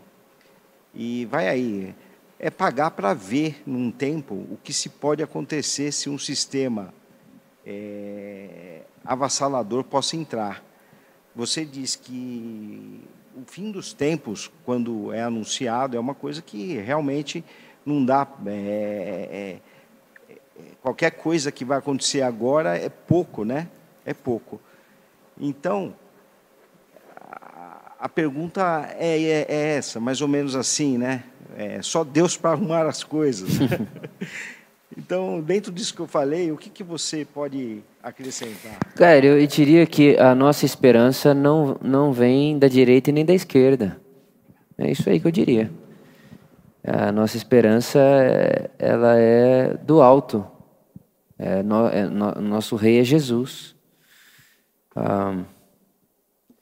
Então, eu não voto, eu não voto num espírito messiânico, como quem diz, votarei num presidente que vai salvar o Brasil.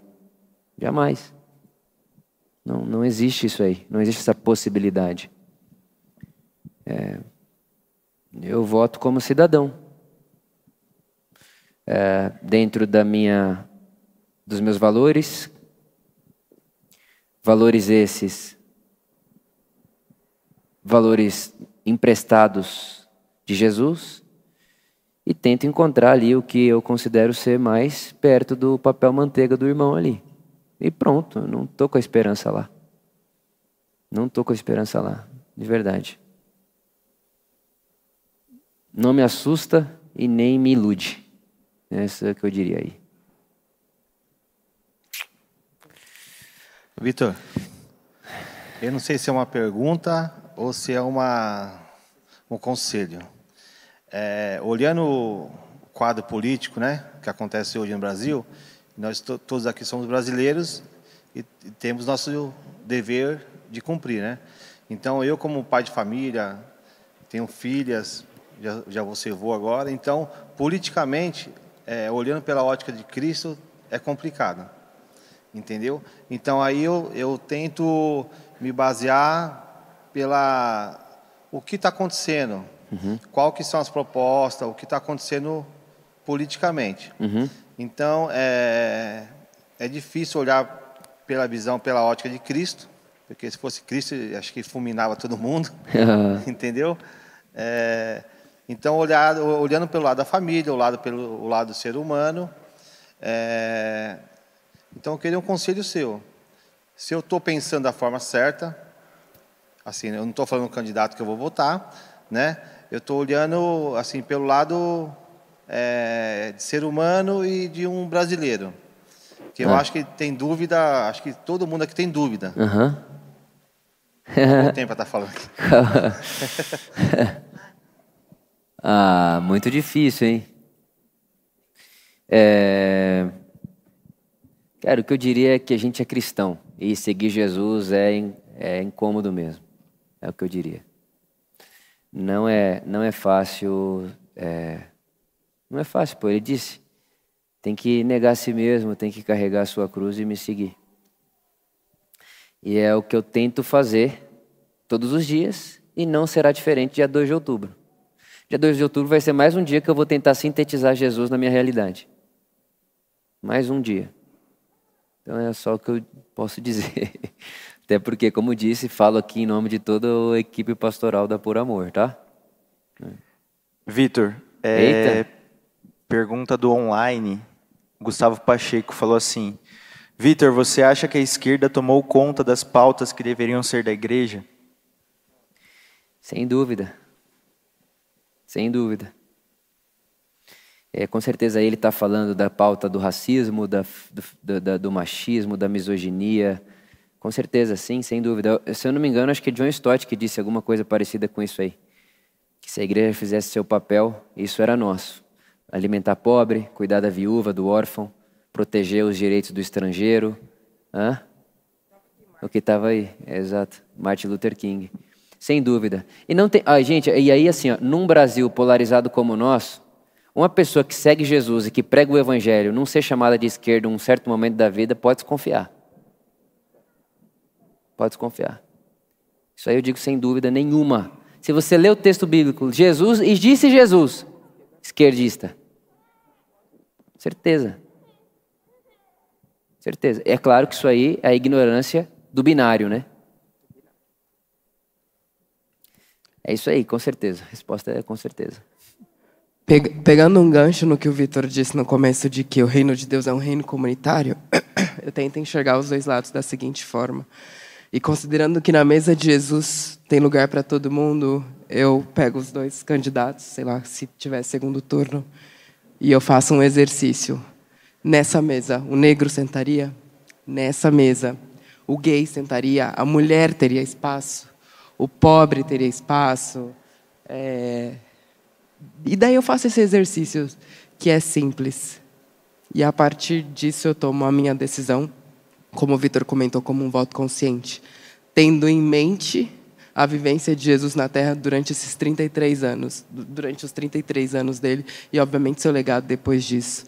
É, e trazendo muito forte, né, o posicionamento de Jesus do vai, você não é o cara rico, vende tudo e dá, tudo, e dá o seu dinheiro aos pobres é, cuidem, da, cuidem das viúvas, olhem aos órfãos. Então, é, é, isso, é o exercício do, cara, direita, esquerda, Lula ou Bolsonaro ou Ciro, onde a minoria sentaria, onde a minoria teria espaço.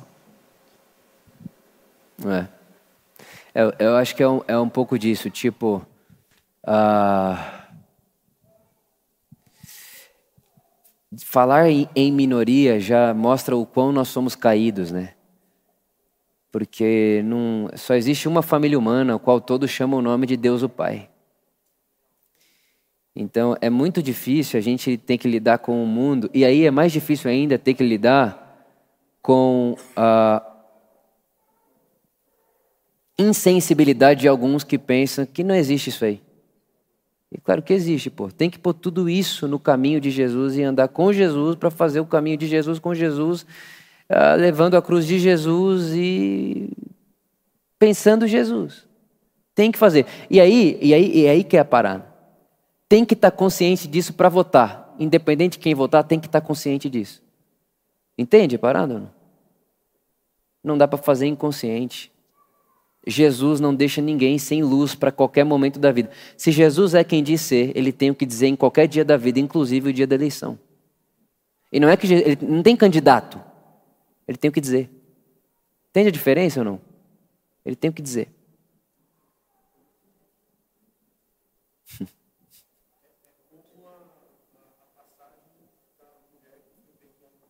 É.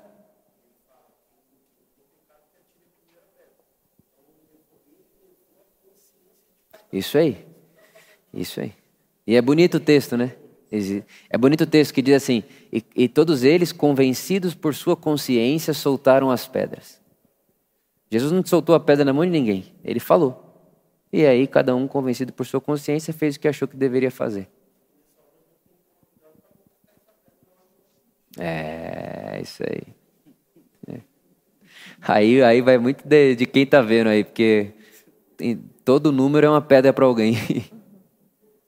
É, boa noite. Eu então. queria perguntar com relação a, ao nosso posicionamento, porque todo mundo tem uma opinião, todo mundo tem um candidato que acredita que seja o correto. E no relacionamento, no dia a dia, em casa, com a família, é, como agir? Expor o posicionamento que a gente tem ou não expor? Porque eu já afetei pessoas expondo o meu posicionamento e já afetei não expondo também. As pessoas se sentiram afetadas. Então, Legal. como agir? se posicionar, não se posicionar? Legal. Cara, gente, é, essa é uma das minhas maiores ah, tristezas. É ouvir no nosso dia a dia que tem filho que não fala mais com o pai, pai que não quer mais saber do filho, que brigaram por causa disso. E todo esse negócio, né? Então, cara, eu acho que isso aí é muito subjetivo também, sabe? Porque depende, cara. O que eu não faria, eu não conversaria com quem quer discutir. E qual é a diferença de uma conversa e de um debate? É que o debate precisa ser vencido, a conversa não. A conversa você fala, eu falo, a gente conversa. Debate não, tem que ter vitorioso, entendeu? Então, se você vota nele, você tem que parar de votar nele, votar em quem eu voto, aí teve a, a, a, a pseudo-conversa. Então, eu, eu não converso com quem quer debater, é só o que eu posso dizer. E aí, é nesse espaço que não converso com quem quer debater, que aí você faz de tudo por qualquer coisa. Lógico que você não vai falar que, né? Mas você, ah, é, é. Ixi, o tanto de vezes que eu me faço de bobo. É, é verdade. Isso aí mesmo, tá certo. Ô, Vitor, aqui, ó, aqui atrás. Eu tenho uma pergunta para um cenário em 2023. É, o que, é por amor? Os pastores eles pensam, é, pegando o gancho da pergunta do Gustavo, daquela pergunta online.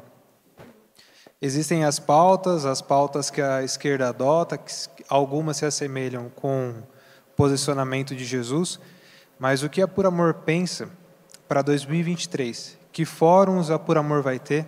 Que pautas a gente vai adotar? Como que a gente vai fazer para ensinar a nossa comunidade até a política pública de Jesus? Como que a gente vai caminhar para isso? Independente de quem ganha, seja, sei lá, a Soraya ou a Simone. Legal. Pô, legal, hein? Gostei da. Sei lá do que é isso aí. É... Cara, andar em comunidade, andar em coletivo, é andar mais devagar. Sabe? É aquele negócio, né? Quem corre sozinho corre mais rápido, mas corre menos. E em comunidade, vai mais tempo. Então, se uh, eu pegar qualquer pessoa aqui pela mão e começar a passear por dentro das estruturas da comunidade e dos fóruns da comunidade que já existiam e que continuam existindo, eu conseguiria mostrar como é que a gente tem lidado já com diversas pautas que não deveriam ser sequestradas por nenhum tipo de ideologia, porque são pautas de Jesus, e como a gente já está inserido nelas, convivendo com elas, sem estourar o elástico. Por quê? Porque a comunidade é a pluralidade dos, dos brasileiros. Eu não quero que a Por Amor seja uma igreja que só tenha bolsonarista, ou que só tenha lulista, ou que só tenha de direita ou de esquerda. Nós somos a comunidade de Jesus. E a partir do momento que uma igreja só tem um candidato e só tem eleitores de uma pessoa, aquilo não é igreja, aquilo é clube. Aquilo é partido político, cabo eleitoral. Que não é o caso e não é o nosso sonho, inclusive é pesadelo do que Jesus chama de igreja, gente de toda tribo, raça, cor e nação. Então, quando se pensa nessa coletividade, a gente precisa ir aos poucos com os assuntos e com as pautas. E já estamos indo. Então, para 2023, o, o, o, nosso desejo é continuar indo. Continuar indo, e eu gosto muito dessa expressão, tensionando o elástico sem estourar o elástico. Tensiona sem estourar, tensiona sem estourar. Então, como é que eu posso puxar a história para frente, mas não sair do A para o Z? É do A para o B, do B para o C, porque a gente está indo junto. Sabe? Então, eu, eu diria isso daí. Inclusive, o, o Tiago, ele, ele fala bem disso, que tem um momento da, da série lá do The Chosen, que os discípulos falam assim, oh, Jesus, tem gente ficando para trás, tal, vamos ficar para trás, não sei o quê. Aí Jesus olha então para os discípulos e fala assim, oh, então vamos mais devagar, para que ninguém fique para trás.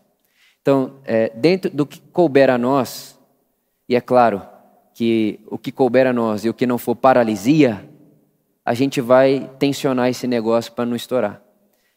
É, mas a gente está caminhando para frente, vamos continuar caminhando para frente e trazendo a realidade e a, as nossas políticas públicas, as pautas e a, a, os assuntos que interessam e muito ao Evangelho de Jesus.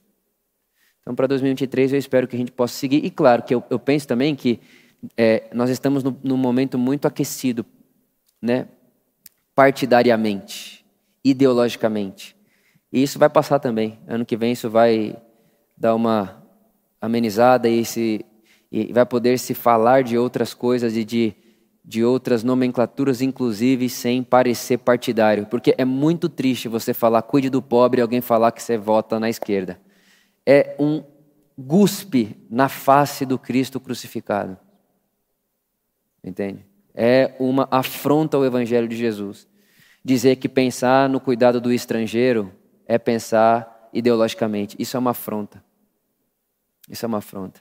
Dizer que a, a mulher não deve ser subalterna ao homem, ou, enfim, uh, essa, essa pauta né, do, do feminismo. E aí é engraçado que aí já vem a, a igreja e de, demoniza todos os feminismos sem entender que não existe um feminismo, existe feminismos.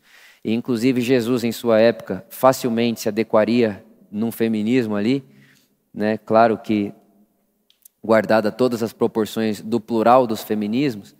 Aí alguém que olha e diz alguém, não, aquele cara ele está falando que de um palco de uma igreja que ele ah, que a mulher não pode ser menor que o homem, que não pode ter machismo na igreja. Esse cara aí vota na esquerda, certeza. Olha que absurdo.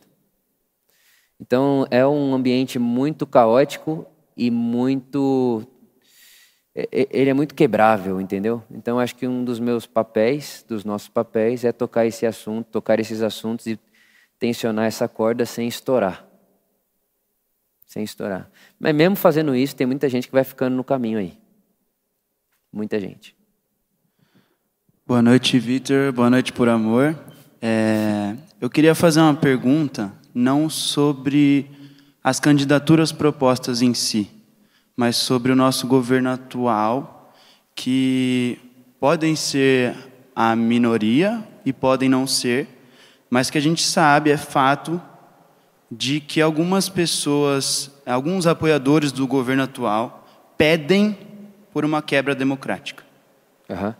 É, a minha dúvida é, num cenário hipotético, onde essa quebra democrática aconteceria, e aí, é, fazendo um paralelo, por exemplo, com uma ditadura da Alemanha nazista que foi amplamente apoiada pela igreja. Uhum. Caso a gente entrasse, hipoteticamente, numa quebra democrática, ainda assim, é, a gente, eu entendo a questão da polarização, mas ainda assim a gente, observando os profetas e até grandes nomes que a gente tem hoje, como o próprio Ed ou Antônio Carlos Costa, ainda assim a gente deveria não denunciar ou no caso de uma quebra democrática, deveria ser denunciado. Qual é o limite dessa linha tênue é, entre denunciar ou não? É, eu espero que a denúncia venha antes, né? É isso que eu espero. Eu espero que esse seu hipoteticamente nunca aconteça. É, mas é, é isso, né? O nosso, o nosso país é um país democrático, não teocrático. Inclusive, esse negócio que parece que a igreja quer fazer o país evangélico, através de leis em Brasília, é anti-evangelho. O caminho de Jesus não é esse. Então, assim, eu diria que a denúncia tem que vir antes. Aí, graças a Deus por, por termos pessoas falando de várias formas a respeito disso e eleitores de todos os candidatos. Porque a democracia é maior que isso aí, né? Vitor, é, claro.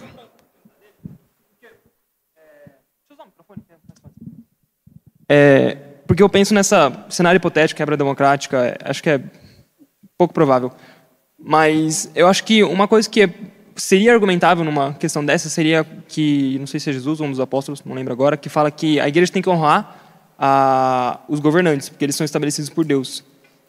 Eu acho que é Paulo uhum, que deve falar uhum. isso. É, esse é um argumento que quem apoia a quebra democrática, nesse caso, usaria com certeza. E aí, como é que a gente, como igreja, é, rebate, entre aspas, esse argumento que está na Bíblia, está falando lá que você tem que apoiar, se o cara fizer um, um, golpe, você tem que apoiar porque ele foi colocado por Deus. Se ele conseguiu fazer o golpe, é porque Deus permitiu que ele fizesse isso. É um argumento que vão usar, que eu acho que não faz sentido, mas como que a gente, logicamente, é, contrapõe esse argumento? Cara, é, o Ed usou um podcast de uns, de uns 40 minutos só para falar desse texto. Mas a, a, grande inteligência do Romanos, isso é Romanos 13, né? É, a, grande, a grande parada ali é que Paulo está dizendo aquilo, ó, ore pelos seus governantes, mas a igreja está se reunindo debaixo de uma proibição. Então é muito. É, tá, tá sob júdice isso aí. Porque orar por ele é diferente de uh, obedecer a qualquer custo. Inclusive, se um dia tiver uma lei que você deva, deva matar seu filho caso ele seja homossexual, você vai cumprir essa lei? Então, mas aí está dizendo lá que ele é sua autoridade, faça em nome de Deus e ponto. Então, isso aí é fazer aquilo lá, despolitizar Jesus e entregar a política de Jesus para um sistema empérico recheado e baseado no poder eu indico você a ouvir esse podcast do, do, do Ed, Submissão às Autoridades. Está no Correlê. Legal, Vitor. É, qual a nossa preocupação? Nós muitas vezes temos que sair do anonimato e temos que se posicionar. O Santo André, São Bernardo, o ABC tem 3 milhões de pessoas. Nós sabemos que nós estamos perdendo representatividade política, não de governo federal, mas de deputados estaduais, federais, de senadores. Não tem na nossa região pelo número de eleitores que nós temos. Então, o meu chamado é assim: fiquemos atentos para valorizar a nossa região nesse uhum. sentido, para o grande ABC ter uma representatividade. Uhum. Porque se nós queremos realmente fazer diferença, nós, assim como Jesus fez, ele se reuniu com seus doze, sabendo que um ia trair, outro ia negar, mas tem que ter o grupo para poder caminhar. Uhum. Nós, no Grande ABC, nós, não, nós discutimos o governo federal, mas esquecemos de discutir os deputados estaduais federais. Total. O que, que acontece muito no ABC, assim, é, existe as zonas é, livres né, de, de, dinheiro, no, no, os paraísos fiscais. O Grande ABC é um paraíso eleitoral porque vem forasteiros de fora para 3 milhões de, de, eleitores e nós não colocamos gente do nosso, do nosso posicionamento. Então, a, a, minha sugestão é, fiquemos atentos com quem é da nossa região, escolhe de acordo com a luz que você encontra nessa pessoa, mas valoriza, porque são esses deputados estaduais, federais, são esses senadores que vai trazer dinheiro para melhorar a nossa educação, nossa saúde e nossa segurança da cidade. Uhum. Porque a hora que a gente precisar de melhorar isso no, no hospital, é, a gente vai ter que alguém vizinho, alguém próximo para buscar essas verbas parlamentares porque tem muito dinheiro. E se você não investir aqui, o dinheiro vai embora. É, isso que tem acontecido. É. Pessoal, é, a gente vai encerrar aqui com uma pergunta do online que a Miriam fez. Vitor, você acha que a interferência da igreja no Estado pode gerar bons frutos?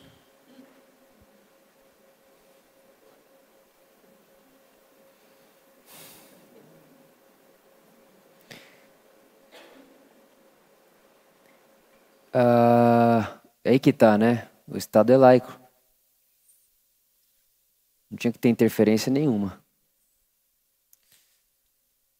E quando isso acontece, o fruto geralmente é ruim. Inclusive, a gente vai ter que explicar, está tendo que explicar para a sociedade é, que o nosso Deus não é o imperador. A gente está tendo que explicar para a sociedade que o nosso Deus, estando nos mais altos céus, esvaziou-se e entregou-se por amor a uma cruz. A gente está tendo que explicar isso todo dia, é o que ele está dizendo. Você senta em qualquer conversa e vão te identificar como sendo esse negócio aí. É, então não tem como, o Estado é laico, deve ser, precisa permanecer sendo. E, e não só laico, é, é, ele é democrático, de direito, laico. Então não, não, não pode, não pode. É, e volto a dizer, volto a dizer, se você fala assim, ah, Vitor, mas então se eu sou cristão e eu tenho uma vocação política, ah, eu não posso usar da igreja para me eleger? Bom, o que eu penso é o seguinte: você pode usar dos meios que você tiver à sua disposição, mas se você precisa ah, de apoio de púlpito religioso, ah, e se você precisa de pessoas dizendo que você é o candidato de Deus para ganhar uma eleição, então você ah, não está fazendo política, você está fazendo religião. Então, o bom político, ele é um bom político. E ele vai fazer a campanha dele falando com seres humanos. Eu penso isso aí. É, Vitor, uma última pergunta com mensagem reflexiva para a gente. Se hoje fosse o dia 2, onde estaríamos indo até as urnas, o que, qual é a lembrança que você gostaria que nós, todos que estamos acompanhando aqui, os que acompanharão durante a semana, vendo, ouvindo, é, o que você diria para a gente? Qual é a lembrança? A lembrança de toda essa conversa. Tá, o que eu diria é o seguinte: lembrem disso. O candidato que você tem não define você e nem o outro. Nós precisamos estar atentos com as relações e com as reconciliações. Não perca pessoas por causa de candidato. Não perca seu almoço por causa de candidato. Não perca sua família, seu filho, sua filha, principalmente você que tem filho adolescente. Não perca seu filho sua filha por causa de candidato. E eu diria, parafrasearia o apóstolo Paulo: zelem pela paz e devam uns aos outros o amor. Independente de quem ganhar, Jesus é meu Senhor. Independente de quem você votar, você é meu irmão. E independente do que você falar de mim, é aí a hora que a gente precisa seguir o caminho de Jesus. Fale de mim o que quiser. No caminho de Jesus, Jesus tem uma política de não vingança. Não devolverei a você a sua violência. Darei a você a política de Jesus, que é o caminho do amor. Então, pessoal, uh, num país tão difícil, é, tão tensionado, ideologicamente, eu acho que é a melhor palavra, né? Que é, eu diria a vocês que Deus está sempre do lado do amor. Deus é amor e que uma vida vale mais que o mundo inteiro. É o que eu diria. Uma vida vale mais do que seu candidato no poder.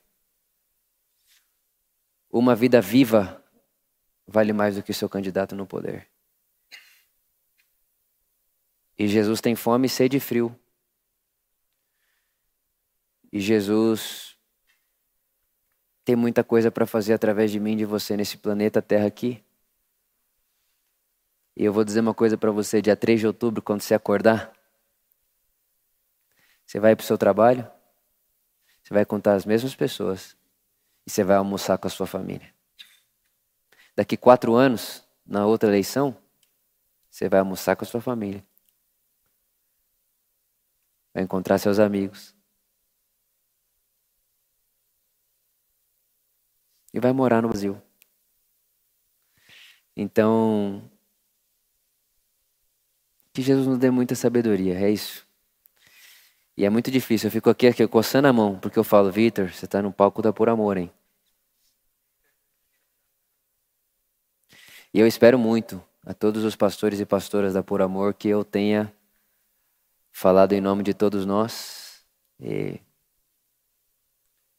acho que é isso. Se não falei, sorry. Mas acho que sim, né? Qualquer coisa podem me disciplinar.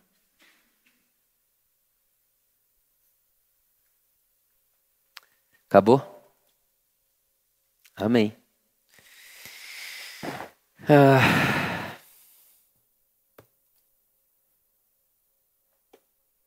É isso então, a gente vamos, vamos orar. Agradecer Jesus e que Ele nos dê feeling, essa é a palavra, né? Feeling, discernimento, sei lá, para administrarmos as nossas relações como igreja e como comunidade. Amém.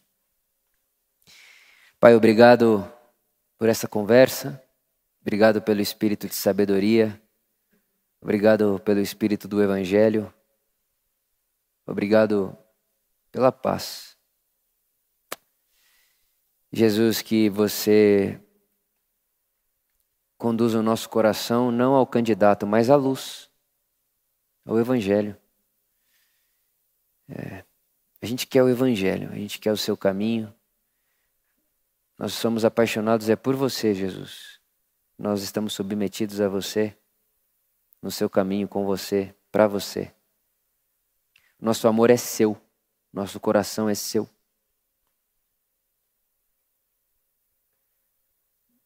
Nosso caminho é seu. Nos dê graça e sabedoria para o dia 2 de outubro e mais do que 2 de outubro, para as ramificações de tudo isso. Daqui até lá e o que vai acontecer depois dessa data tão significativa no nosso país hoje. Nos dê sabedoria.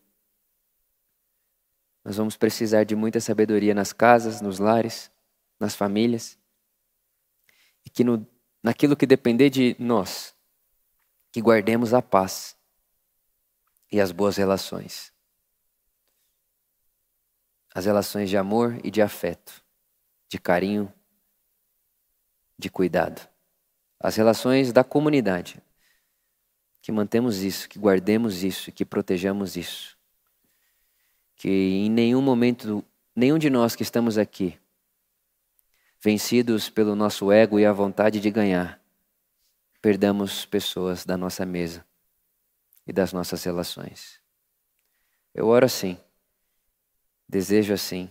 Esse é meu desejo, Jesus, esse é meu desejo para mim e para nossa comunidade. Que amando e acolhendo o, diver, o diferente e o diverso, criemos jardins de paraíso nas mesas das nossas casas, dos nossos trabalhos, das nossas escolas. Te agradecemos pelo seu amor e pelo privilégio da conversa e saber que entre nós e entre nossas opiniões e divergências tu estás com todo o amor do mundo nos acolhendo inteiramente. Obrigado. Amém. Amém, pessoal. Espero que tenha iluminado vocês. E é isso aí. A gente vai se vendo e se falando. Beijo no coração.